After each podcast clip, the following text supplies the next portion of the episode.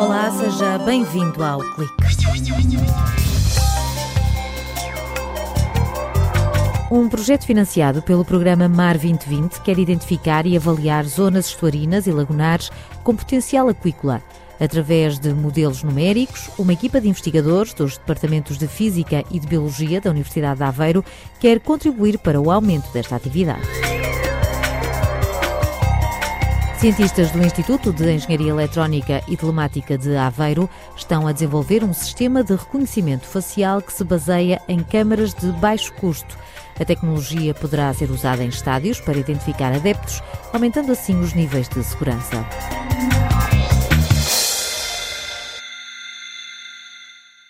Nem todo o peixe servido à mesa chega à lota de barco. A produção de várias espécies de peixe e de bivalves em águas salobras e marinhas já conquistou uma grande fatia do mercado. O setor ganha ainda mais peso em países como Portugal, onde o consumo ultrapassa a média europeia como explica João Dias, investigador no Departamento de Física. Nós temos um consumo de cerca de 60 kg por ano, enquanto a média é cerca de 19,2 kg por ano. Portanto, estamos claramente acima. Não somos autossuficientes atualmente. Nós temos um déficit comercial de superior a 600 milhões de euros de importações de pescado portanto, e de bivalves. Portanto, temos que crescer, obviamente, temos que ser mais competitivos. Portanto, para crescermos e sermos mais competitivos, temos que identificar as zonas onde possam ser mais rentável a produção. A costa portuguesa tem zonas estuarinas ricas em nutrientes e em fitoplâncton, perfeitas para a aquacultura. Mas a dúvida é saber quais os locais onde os empresários podem ter maior rentabilidade. Um estudo dinamizado pelos departamentos de Física e Biologia da Universidade de Aveiro quer mapear as zonas de elevado potencial de exploração e os locais de risco para o desenvolvimento desta atividade. João Dias explica que a tolerância de cada espécie é determinada pelo comportamento e distribuição de vários parâmetros. Nós procuramos é tentar identificar, de facto, quais são as condições ideais para cada uma das espécies de valor económico nos estuários e lagunas portuguesas, nomeadamente temperatura da água, salinidade, oxigênio dissolvido, pH, nutrientes, etc. Portanto, ao fazermos a simulação, usamos os nossos modelos e simulamos estes sistemas, vamos ter que conseguir fazer mapas de distribuição de temperatura da água, por exemplo, que nos vai permitir identificar onde é que a espécie tem condições ideais de desenvolvimento e, ao mesmo tempo, onde é que tem um risco elevado de mortalidade. Em Portugal temos piscicultura e temos cultura de bivalves, basicamente. Nos bivalves, o mais tradicional é a ameijoa e também algum, algum mexilhão. Nos últimos anos tem tido um grande desenvolvimento é a exploração de ostras. Nas espécies de, de peixe, os mais comuns obviamente é o, o dourada, o robalo, o pregado, também um pouco de truta. O estudo abrange os estuários dos rios Minho, Lima, Mondego, Tejo, Sado e Mira, as rias de Aveiro, Alvor e Formosa e ainda as lagoas de Óbitos e Albufeira para identificar novas zonas com potencial para serem autênticas fábricas de espécies aquícolas, há que aprofundar o conhecimento. A equipa da Universidade de Aveiro está a desenvolver modelos numéricos que integram variáveis físico-químicas e microbiológicas. Começamos por fazer os modelos hidrodinâmicos, portanto, vamos dar as velocidades. As velocidades são fundamentais para depois podermos calcular transportes de propriedades. Depois, em cima do modelo hidrodinâmico, desenvolvemos um modelo de transporte de sal e de calor, para termos a salinidade e a temperatura da água, que são fundamentais. E em cima disto, ainda colocamos um módulo de qualidade da água, em que esse módulo de qualidade da água nos vai permitir depois ter o pH, a clorofila, que a clorofila vai ser um indicador do oxigênio, e os nutrientes, portanto, particularmente os, os nitratos. Estes modelos o que vão permitir é, obviamente, fazer previsão das variáveis que eu lhe referi para qualquer período que nós tenhamos em mente. João Dias explica que este trabalho é feito em computador com base em dados de observações. Uma das primeiras tarefas do projeto é coligir uma base de dados com observações de todas estas variáveis, que nos permita depois calibrar e validar os nossos modelos. E para ter esses dados, o que é que vamos fazer? Vamos contactar, obviamente, autarquias, vamos contactar empresas, o IPMA, Instituto Nacional da, Água, Instituto Hidrográfico. Vamos tentar coligir o máximo de informação possível que nos permita melhorar toda esta informação.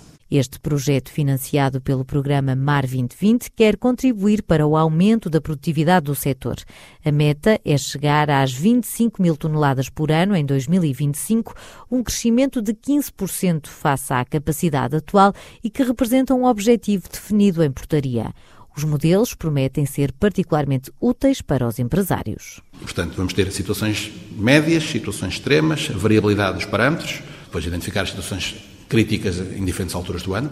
Depois ainda queremos desenvolver um índice de exploração que é basicamente a conjugação destas variáveis todas em que vamos dar diferentes pesos a uma delas e tentar, com esta conjugação, ter até um mapa apresentado em WebSig. Esta ferramenta, que vai identificar e avaliar as zonas estuarinas e lagunares com potencial aquícola, já despertou o interesse da Associação Portuguesa de Aquicultura, que se mostrou disponível para colaborar com os investigadores. Setembro de 2020 é a data apontada para ter os modelos a funcionar.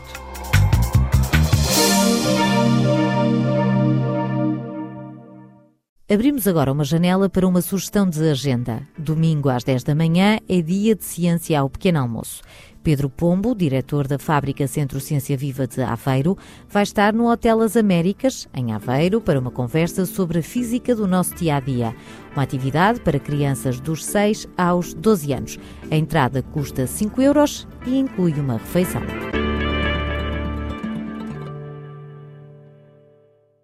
Manual de instruções de um sistema de reconhecimento facial tem de incluir uma câmara digital e um software que processa os dados adquiridos pela máquina.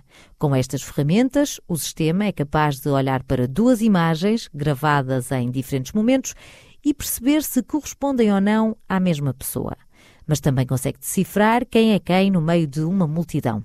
António Neves, investigador no Instituto de Engenharia Eletrónica e Telemática de Aveiro, esclarece em que casos esta tecnologia é útil. Verificação de identidade, portanto, é uma das duas grandes aplicações. Perante um sistema deste género, eh, é adquirida uma imagem eh, e é verificado se a pessoa que está em frente à câmara é quem diz ser, tendo havido previamente um processo de registro.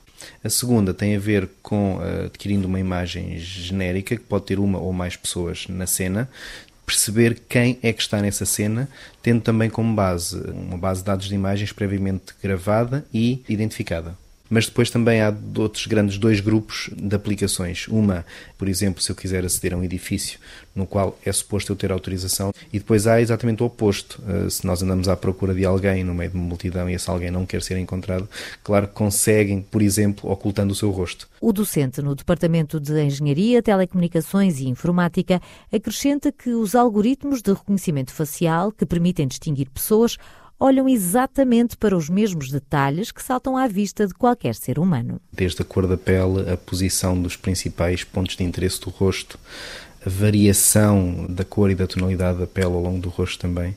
Estamos já num nível em que esses algoritmos estão suficientemente maduros para, por exemplo, poderem resistir eh, à idade, ao envelhecimento. Eh, a questão, por exemplo, de se a pele está ou não está mais queimada pelo, pelo sol, por exemplo, a tentativa de retirar a informação, como por exemplo o cabelo, os óculos, ou seja, tentar que isso não entre na, na equação. Os investigadores da Universidade de Aveiro estão empenhados em resolver o problema do pré-processamento. A ideia é melhorar a qualidade da imagem usada para a avaliação. Isto é, a quando da aquisição dos dados, nós tentamos tratá-los de modo a melhorar a eficiência dos algoritmos existentes.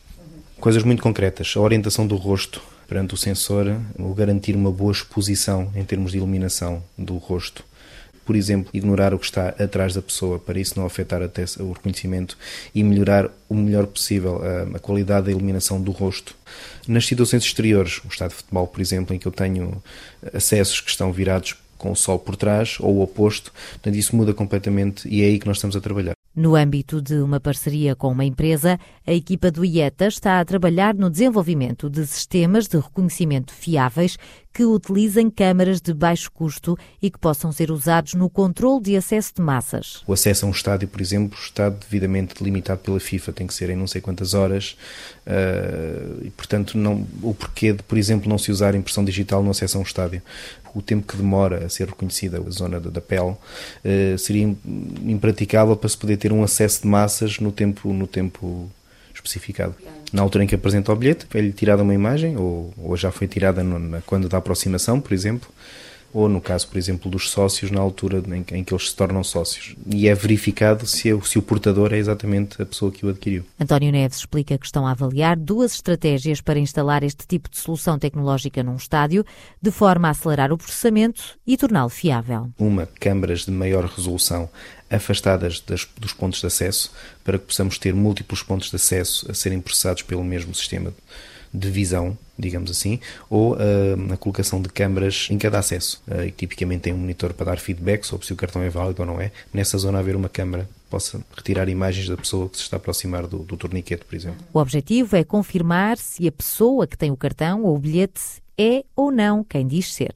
No Brasil e na África do Sul, esta verificação da identidade no acesso aos estádios é obrigatória e usada como garantia de segurança. Há uma lista de pessoas que estão efetivamente proibidas de entrar no estádio uh, e eles querem garantir que essas pessoas são devidamente vedadas, é-lhes barrado o acesso, quase impossível de o fazer uh, usando seres humanos. Nós somos muito bons a reconhecer faces, temos a perfeita noção de, distinguir dois rostos, por mais parecidos que eles sejam, mas é muito complicado ter uma lista de certo número de indivíduos e conseguir apanhá-los todos e verificar um a um se aquela pessoa é ou não é autorizada a entrar num, num determinado sítio. Esta tecnologia está já instalada nos aeroportos de Lisboa e Porto, na zona dos passaportes eletrónicos. O investigador do IETA assinala grandes avanços nos últimos anos na área do reconhecimento facial. Temos câmaras cada vez com melhor resolução, com melhor qualidade de imagem. Uh, seria impensável ter uma câmara a 10 metros de distância e conseguir avaliar um, um, rosto há uma década, se calhar. Hoje temos câmaras que fazem isso e, se calhar, em vez de ser a 10 metros, a 20 ou mais do que isso. Há trabalhos que, com os quais eu me tenho cruzado em que, inclusive, estamos a falar de tentar usar câmaras dos nossos próprios telemóveis, por exemplo. A prova da versatilidade do reconhecimento facial dá a volta ao mundo. Na China, por exemplo, a polícia já usa óculos capazes de cruzar a imagem das pessoas que andam na rua com uma base de dados de criminosos para assim apanhar os fugitivos. Por hoje está tudo dito. Até para a semana.